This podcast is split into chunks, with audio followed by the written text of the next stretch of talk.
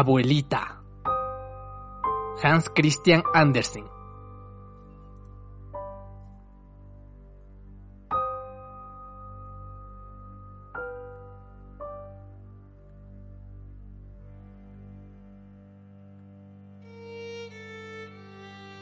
Abuelita es muy vieja.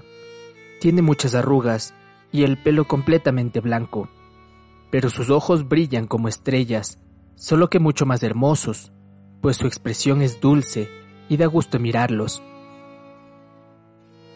También sabe cuentos maravillosos y tiene un vestido de flores grandes, grandes, de una seda tan tupida que cruje cuando anda.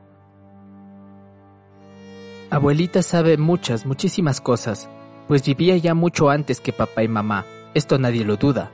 Tiene un libro de cánticos con recias cantoneras de plata, lo lee con gran frecuencia. En medio del libro hay una rosa, comprimida y seca. Y sin embargo la mira con una sonrisa de arrobamiento y le asoman las lágrimas a los ojos. ¿Por qué abuelita mirará así la marchita rosa de su devocionario? ¿No lo sabes? Cada vez que las lágrimas de la abuelita caen sobre la flor, los colores cobran vida, la rosa se hincha y toda la sala se impregna de su aroma se esfuman las paredes cual si fueran pura niebla, y en derredor se levanta el bosque, espléndido y verde, con los rayos de sol filtrándose entre el follaje. Y abuelita vuelve a ser joven, una bella muchacha de rubias trenzas y redondas mejillas coloradas, elegante y graciosa. No hay rosa más lozana, pero sus ojos, sus ojos dulces y cuajados de dicha, siguen siendo los ojos de abuelita. Sentado junto a ella hay un hombre joven, vigoroso, apuesto. Huele la rosa y ella sonríe, pero ya no es la sonrisa de abuelita, sí, y vuelve a sonreír. Ahora se ha marchado él, y por la mente de ella desfilan muchos pensamientos y muchas figuras. El hombre gallardo ya no está, la rosa yace en el libro de cánticos, y abuelita vuelve a ser la anciana que contempla la rosa marchita guardada en el libro.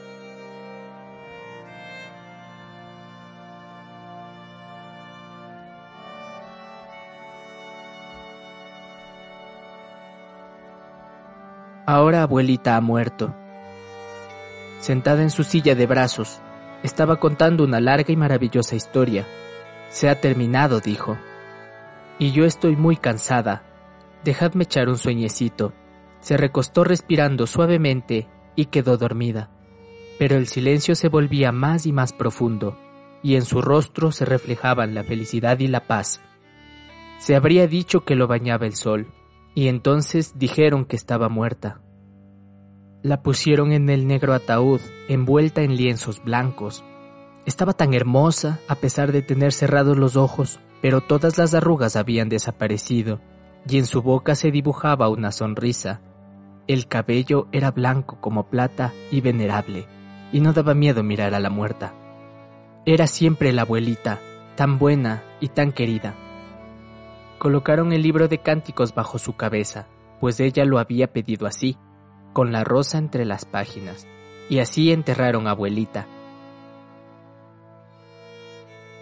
En la sepultura, junto a la pared del cementerio, plantaron un rosal que floreció espléndidamente, y los ruiseñores acudían a cantar allí, y desde la iglesia el órgano desgranaba las bellas canciones que estaban escritas en el libro colocado bajo la cabeza de la difunta. La luna enviaba sus rayos a la tumba, pero la muerta no estaba allí. Los niños podían ir por la noche sin temor, coger una rosa de la tapia del cementerio. Los muertos saben mucho más de cuanto sabemos todos los vivos.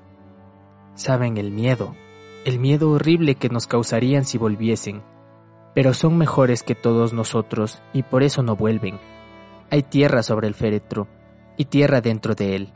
El libro de cánticos con todas sus hojas es polvo y la rosa, con todos sus recuerdos, se ha convertido en polvo también.